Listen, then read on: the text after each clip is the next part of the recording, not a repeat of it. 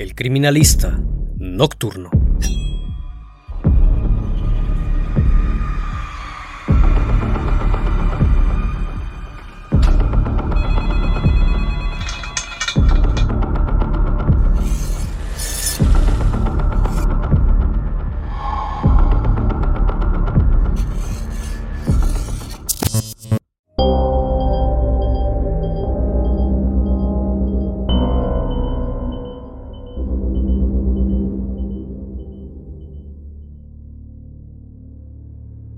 Matrimonio joven que hacía poco tiempo había tenido a su bebé, decidió mudarse a su nuevo hogar, en Kurin, en República Checa. El 7 de mayo de 2007, la pareja tomó la decisión de instalar una cámara para monitorear el cuarto de su bebé. Una vez colocada, el monitor presentó un error, pues una señal se había cruzado y no mostraba el cuarto de su hijo. Lejos de eso, había captado la señal de otra habitación en donde se podía ver a un niño en una jaula. En un principio la pareja pensó que se trataba de la señal de algún televisor que mostraba alguna película de terror y apagaron el monitor. Pero tres días después, al encenderlo nuevamente, se percataron de algo aterrador, pues en pantalla se podía ver a tres mujeres con dos niños encerrados en la jaula, en un extraño ritual ante el horror Pensaron que algo malo estaba ocurriendo, así que decidieron grabar aquellas imágenes en video. Al ver a las mujeres, se dieron cuenta que la grabación provenía de la casa de sus vecinas. Ante su asombro, el vecino inmediatamente llamó a la policía y les dijo lo que había captado la cámara que recién había instalado. Los oficiales le dijeron que permaneciera tranquilo y que iban en camino. Luego de unos minutos ya estaban ahí. Una vez que revisaron las grabaciones, se dirigieron a la casa de las vecinas. Una vez que llegaron, los agentes pidieron entrar, pero no se veía algo fuera de lo normal, hasta que vieron la puerta que conducía al sótano. Al querer entrar, las hermanas que ahí vivían se colocaron ante la puerta tratando de que los oficiales no entraran. Ante su reacción, fueron esposadas de inmediato y las llevaron a una patrulla. Mientras tanto, procedieron a romper la cerradura de la puerta y el candado. Lo que encontraron ahí los llenó de asombro y terror. Al interior del sótano, un olor insoportable provenía de aquel lúgubre lugar. El suelo estaba pegajoso y algunas paredes manchadas de sangre seca. Al fondo se lograba apreciar una jaula que en su interior albergaba dos niños. Uno estaba sobre el piso y el otro se hallaba en una esquina mirando a la policía aterrado. Ambos presentaban heridas terribles, con el cuerpo carcomido y algunas partes se observaban descarnadas. Fue una escena impactante la que estaban presenciando. Justo al lado de la jaula se encontraba una niña, sujetando un peluche entre sus manos. Al ver a los policías corrió desesperadamente a los brazos de uno de ellos y con lágrimas en los ojos le pidió que la salvara, pues les dijo que había sido maltratada junto a sus hermanos por su madre y su tía. La niña dijo llamarse Anika, de tan solo 13 años, y aseguró que había sido adoptada por Clara hace unos meses, y sus hermanos eran Ondrej, de 8 años, y Jakub, de 10 años. Los agentes se conmovieron al verla y la sacaron de aquel terrible lugar. Mientras los oficiales intentaban abrir la jaula, rompiendo los candados, la niña salió a la calle y desapareció, mientras que sus dos hermanos fueron llevados de inmediato al hospital, donde se reportaron como graves. Al revisar el lugar en busca de más indicios, pudieron dar con algunos documentos que identificaban a las probables sospechosas. Se trataba de Clara Mairova y su hermana Katerina Mairova pero también había documentos de una persona más. Se trataba de otra mujer de 33 años, que inexplicablemente se parecía a la niña, que hacía solo unas horas había salido por la puerta principal con un oso de peluche. Lo que estarían por descubrir los dejaría aterrados, pues la niña que acababan de dejar ir era ni más ni menos que Barbora Skarlova. Y no era una niña de 13 años, ya que esta mujer ocultaba un oscuro secreto, pues padecía hipopituitarismo, una condición que disminuye la secreción de hormonas por la glándula hipófisis. Además padecía déficit crónico de somatotropina, la hormona de crecimiento, es decir, aparentaba ser una niña, cuando en realidad su edad era de 33 años. Pero eso no era lo más relevante, ya que Barbora también padecía rasgos psicopáticos, violentos y esquizofrénicos, además de un trastorno de identidad disociativo, conocido como desorden de personalidad múltiple, aunque solo era el comienzo de una verdadera historia de terror. Después de saber esto, se giró una orden de búsqueda y captura en contra de esta mujer. Mientras tanto, los niños se recuperaban en el hospital para poder testificar en contra de su madre y su tía. Los meses pasaron y aún no había un avance sobre el paradero de Barbora Escarlova, hasta que inesperadamente la policía de Noruega logró dar con una pista. Resulta que tras escapar de República Checa, viajó hasta Noruega con la ayuda de una secta de la cual era parte. Una vez ahí, subió de peso, se cortó el cabello y se hizo llamar Adam. Un adolescente de 14 años. Una vez estando ahí, se hizo pasar por un huérfano inventando una historia de maltrato y sufrimiento, hasta que un matrimonio decidió adoptarlo, creyéndose su historia, e incluso lo enviaron a una prestigiosa escuela y parecía ser un chico superdotado de inteligencia. No obstante, algunos maestros lo notaban retraído y que evitaba cualquier deporte. Así que los directivos se preocuparon sobre su comportamiento y decidieron investigar más sobre el pasado de este chico, ya que se comportaba muy extraño y anteriormente les había dicho que escapó de su país porque no quiso ser testigo en un juicio. Estos hechos llevaron a la escuela a contactar a las autoridades de la República Checa para averiguar algunos aspectos del joven. Al enterarse, Adam huyó de su casa y desapareció. Sin embargo, el país envió una orden de captura internacional en su contra. Los padres adoptivos no sabían lo que pasaba. Poco después, fue encontrado y se llevaron la gran sorpresa de que Adam en realidad no era un joven de 14 años, sino una mujer de 33 años, llamada Barbora Escarlova, que tenía una enfermedad hormonal que le impedía crecer y que además de eso era caníbal y muy peligrosa. El matrimonio quedó en shock al saber esto y no daban crédito ante tal hecho. Inmediatamente fue extraditada y puesta en una celda por ser la autora intelectual de tan terrorífico caso. Una vez que llegó a la República Checa, se le vio abrazando a un oso de peluche, el cual no quería soltar, pues quería aparentar que estaba siendo víctima de una injusticia. Llegó el día 17 de junio de 2008 y la verdad sobre esta historia se conocería a fondo. Clara Mayerova y su hermana Catherine fueron llevadas a juicio junto con Bárbara Escarlova y dos miembros de la secta que le ayudaron a escapar. Clara Mayerova nació en 1975 en Kurin, un pueblo de la República Checa, que por aquel entonces era Checoslovaquia. Desde pequeña presentó síntomas de esquizofrenia y tenía la idea de que era una elegida por Dios para cumplir su misión, ya que pensaba que era como Juana de Arco. Clara era una niña diferente, le costaba demasiado adaptarse con otros niños de su clase.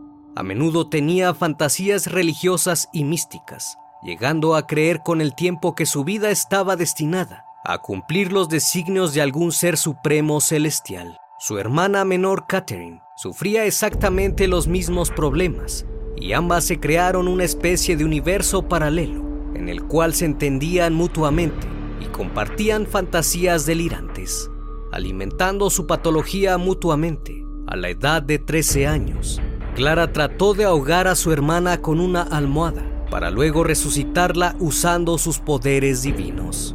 Debido a esto, Clara fue medicada, pero el tratamiento psiquiátrico no prosiguió debido a la intromisión de su madre, ya que aseguraba que su hija no estaba loca. Conforme el pasar de los años, se habían creado la idea de que llegarían a hacer grandes cosas bajo el mandato divino. Vivieron una vida normal, no usaban drogas ni alcohol. Lo único que llamaba la atención era la personalidad de ambas. Clara fue la primera en dejar la casa de sus padres cuando se encontraba estudiando la universidad. En aquellos años conoció a un hombre mucho mayor que ella, llamado Radek Kofal, con el que se fue a vivir y llevó en apariencia una relación amorosa y normal, además de una vida íntima muy activa, pues probaban de todo. Con el tiempo decidieron casarse, luego de saber que Clara estaba embarazada de su primer hijo Jakub. A pesar de haber consolidado una familia, ella seguía teniendo delirios religiosos y quería inculcar a su hijo todo eso. Dos años después, tuvieron a su segundo hijo, Ondrej. Parecía que el entorno familiar era muy bueno. Sin embargo, pasando unos años, sorpresivamente el esposo de Clara la dejó, cansado de su personalidad enajenada y violenta, además de sus constantes cambios de humor. Así que decidió marcharse y dejar a sus hijos al cuidado de ella. Clara intentó ser la mejor madre para sus hijos, siendo un ejemplo para ellos, cuidándolos y brindándoles toda la atención que necesitaban. A pesar de todo, era considerada una buena madre. Sin embargo, la soledad y el resentimiento la hicieron caer en una depresión muy profunda, ya que sus dos hijos iban al colegio durante muchas horas y por consiguiente se quedaba sola en casa. Esto provocó que sus delirios se agudizaran, provocándole mucha tristeza, hasta que un día Luego de hablar con su hermana le pidió que se fuera a vivir con ella. Esta accedió y ayudó con el estado emocional de su hermana Clara, ya que se le veía más tranquila y más relajada. Ambas acordaron ayudarse mutuamente, ya que Catherine también había llevado una vida de altibajos, entrando y saliendo de instituciones de apoyo e incluso llegó a pisar la cárcel debido a que sus padres se habían separado y la madre de ambas había fallecido heredaron la casa en Curín, donde habían crecido, y luego de platicar por algunos días, decidieron que lo mejor era mudarse ahí. Todo parecía mejorar e iba de maravilla. En su momento Clara volvió a presentar un comportamiento atípico, afirmando que su vida matrimonial la había desviado de su misión divina y que tendría que empezar de cero. Poco después de que las hermanas estuvieran viviendo juntas, ocurrió un suceso que cambiaría la vida de las dos para siempre, pues Clara y Catherine conocieron a Barbora Escarlova, quien se hizo pasar por una niña de 13 años, la cual había escapado de un centro de menores por los malos tratos y les dijo que no tenía a dónde ir. La vida de Catherine en instituciones psiquiátricas la hizo entrar en contacto con varias personas. Entre ellas conoció a Barbora, quien constantemente se hacía pasar por una niña y usaba eso a su favor para escapar de sanciones y medidas legales. Barbora pasó gran parte de su vida recibiendo tratamiento psiquiátrico. También fue hospitalizada, pero se las arregló para escapar con facilidad. Luego de que Catherine le presentó a Skarlova a su hermana Clara, se hicieron amigas y al saber que no tenía un lugar donde vivir, acudieron en mutuo acuerdo recibirla en su casa y de esa forma se harían compañía a las tres Barbora se adaptó rápidamente a sus compañeras y con el pasar de los días se dio cuenta que Clara estaba igual de trastornada que su hermana. Así que pensó en usar eso a su favor y abrazó la idea de que Clara efectivamente estaba diseñada para cumplir un papel de importancia religiosa, pues Skarlova le aseguró que había tenido un sueño y una premonición acerca de eso. La madre de los niños no fue difícil de manipular y creyó todo aquello que le dijo. Poco a poco se fue metiendo en sus mentes, hasta que Barbora les dijo que las ayudaría a alcanzar su misión en la vida. Para esto las introdujo en una secta llamada Movimiento Grial, la cual supuestamente tenía miles de seguidores en Inglaterra y en todo el mundo. Este movimiento se basó en las escrituras creadas entre 1923 y 1938 por el alemán Oskar Ernest Bernhard un místico que promovió su imagen como encarnación de Jesucristo, logrando tener miles de seguidores e incluso construyó una iglesia con donaciones de los mismos. Pero la realidad es que Ernest era un experto en el ocultismo y la mitología. Él afirmó que sus enseñanzas habían sido extraídas de un manuscrito que estaba al lado del legendario Santo Grial. Uno de los preceptos del grupo era que sus integrantes estaban libres de tabúes sociales, como el incesto, la antropofagia y el asesinato, asegurando firmemente que solo la completa liberación de las cadenas sociales podrían elevar al ser humano. El resurgimiento del movimiento del Grial ocurrió en la década de 1980. Los miembros fueron ordenados por un líder desconocido, al que llamaron el Doctor. Los ocultistas se comunicaban con él solo por mensajes, primero por cartas y años después por teléfono celular. Los mensajes de texto hablaban de los niveles de iluminación que deberían alcanzarse. Cada etapa exigía un compromiso total con la adoración y la lealtad a sus preceptos. El doctor apoyó la creencia de la esclavitud, el abuso y la promiscuidad por un supuesto sentido libertario del humano. Con el tiempo Barbora le hizo creer a Clara que ella era especial y los miembros de la secta apoyaban estas palabras, pues le hicieron creer que era una persona iluminada y que gracias a ella se acercarían más al paraíso. Catherine apoyó todo esto, sin embargo nunca se involucró al 100%. Pronto las hermanas empezaron a participar en encuentros con miembros del culto y a consumir drogas. Por su parte, Barbora asumía el papel de niña en la casa y se identificaba siempre como la hija de Clara. Esta empezó a tener celos enfermizos por la atención que Clara le daba a sus hijos. Sutilmente fue manejando sus cartas y empezó a acusarlos por cosas que no hacían. Ella rompía objetos y hacía cosas para inculparlos, Incluso le decía a la madre de los niños que se reían de las creencias religiosas que profesaba y que ellos estaban obstaculizando su iluminación. Comenzó a manipular sutilmente a las hermanas, contándoles cientos de mentiras sobre sus niños. Además, Barbora se hacía la víctima y decía que ellos la maltrataban, asegurándose así de que los castigos de su madre fueran severos. También le insistía a Clara en que los niños eran los culpables de que su esposo la hubiera dejado y que no merecían más que sufrir, por lo que le propuso a Clara la idea de construir una jaula para castigarlos, ya que según ella, solo así podrían controlarse. La jaula fue construida por un hombre local, el cual hacía perreras. Las mujeres la instalaron en el sótano y dentro colocaron a los niños.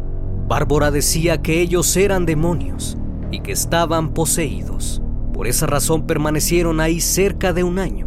A partir de ese entonces, Clara comenzó a ver a sus propios hijos como escoria y ella se adentró más en la secta, al punto de hacer las reuniones en su casa. En ocasiones se olvidaban de ellos y los dejaban días sin comer. Además, los pequeños dormían en el suelo sin mantas, junto a sus orines y su excremento. Si lloraban, los golpeaban con palos de madera y para bañarlos les arrojaban baldes de agua fría. Todos los días el líder de la secta, el cual llamaban doctor, enviaba instrucciones de lo que debían hacerle a los niños. Así que diariamente eran golpeados y maltratados. Pero esto no era suficiente para Bárbara, pues disfrutaba ver semejantes atrocidades, siendo así que dijo haber tenido una revelación en sus sueños, en el cual recibió el rango de líder del movimiento Grial empezó a maquinar otro plan, el cual consistía en dar a los menores muchos dulces para hacerlos engordar, ya que el siguiente paso para la iluminación era sacrificarlos y devorarlos. En una reunión del culto, pero luego que Catherine se opuso, acordaron únicamente beber su sangre. El terrible día llegó. El primero en ser obligado a sacar un brazo por la jaula fue Ondrej. Mientras Barbora lo sujetaba, Clara lo cortó y vertió su sangre en un recipiente. Luego las mujeres la mezclaron con vino y lo sirvieron a sus invitados. En otra ocasión convenció a la madre de los niños a que era momento de Jacob. A este le arrancó trozos de carne de los brazos y glúteos. Devoraron su carne frente a él, mientras reían a carcajadas, en medio de los gritos de terror de ambos pequeños. Los vecinos pronto notaron que entraban y salían personas de la casa de las hermanas Mayerova, y al notar la ausencia de los menores, preguntaron a Clara sobre sus hijos, pero ella les dijo que se habían marchado con su padre. Un día los chicos lograron soltarse y salieron corriendo del sótano. Catherine logró verlos y les impidió escapar, recogiéndolos en el patio trasero. Luego de este incidente, fue cuando Barbora se le ocurrió la idea de comprar una cámara de vigilancia para bebés e instalarla en el sótano. Y fue precisamente esta señal la que logró captar la cámara de uno de sus vecinos. Gracias al fallo de la señal, lograron rescatar a estos infantes. El caso fue un escándalo en la República Checa debido a la gravedad del mismo y fue dado a conocer en muchos países. Durante el juicio las dos hermanas se declararon inocentes esto debido a que habían sido manipuladas por Barbora, quien en apariencia se aprovechaba de la fragilidad emocional de ambas y les lavó el cerebro, añadiendo que las dos sufrían de problemas mentales desde jóvenes. En cuanto a Barbora, se sabe que desde pequeña estuvo internada en un hospital psiquiátrico en Estonia, pues mostraba claros rasgos psicopáticos violentos y esquizofrénicos, ya que su familia había muerto en un incendio del que poco se sabe y se llegó a intuir que tuvo algo que ver. Posteriormente consiguió escapar del psiquiátrico y huyó al otro lado del país. En la otra punta del país la encontraron unos voluntarios vagando por las calles y ella dijo que su familia la había abandonado. Así que los servicios sociales la metieron en un centro de adopción público. Una familia la adoptó, pero la cosa no salió bien y Barbora se trasladó a la República Checa. El aspecto desvalido e infantil de Barbora hacía que todos pensaran que era una niña desamparada y dulce, aunque escondía un pasado delictivo, pues tenía numerosos antecedentes penales que no habían prosperado a más, porque se aprovechaba precisamente de su aspecto para pasar por menor de edad. Según el psiquiatra, aunque no está del todo claro nada en este caso, Barbora puede padecer un severo trastorno de la personalidad, básicamente un trastorno mental grave de identidad. Ella hacía ver a los demás que estaba sola en la vida y desprotegida. Así que las hermanas poco a poco fueron desarrollando un sentimiento de protección maternal hacia ella, hasta el punto de que la adoptaron bajo su techo como si se tratara de su propia hija. Los psiquiatras estaban divididos al diagnosticar a las hermanas, pero al final llegaron a la conclusión de que tanto Clara como Catherine padecían un trastorno esquizoide grave. En marzo de 2009, el Tribunal Superior de Olomouc condenó a Clara Mayerova a nueve años de prisión en una institución psiquiátrica. Su hermana Katerina Mayerova recibió ocho años en otro hospital. Barbora nunca fue sentenciada a prisión, sino que fue trasladada a una institución para delincuentes con enfermedad mental. Su caso fue estudiado por especialistas Recibió medicamentos y un tratamiento para promover su crecimiento, a lo que ella se negó, ya que pretendía mantener su apariencia juvenil. Nunca mostró remordimiento de lo que hizo, y muchos temen que siga engañando a más personas, ya que hoy en día se encuentra en libertad. En cuanto a las hermanas Mayerova, cumplieron su condena y al día de hoy se desconoce su paradero. De los otros miembros del culto inculpados en el caso, solo recibieron cinco años en prisión. Los chicos se recuperaron más tarde de los horrores por los que pasaron. El padre biológico recibió la custodia de los niños y finalmente pasaron al cuidado de sus abuelos maternos. Actualmente viven en Hungría. El caso Kurin fue conocido como el peor caso en la historia de Europa e inspiró la película de la huérfana. Como siempre fue un gusto estar esta noche con ustedes. Espero que sigan pasando un excelente día y estén de lo mejor. Esto es El Criminalista Nocturno. Hasta la próxima emisión.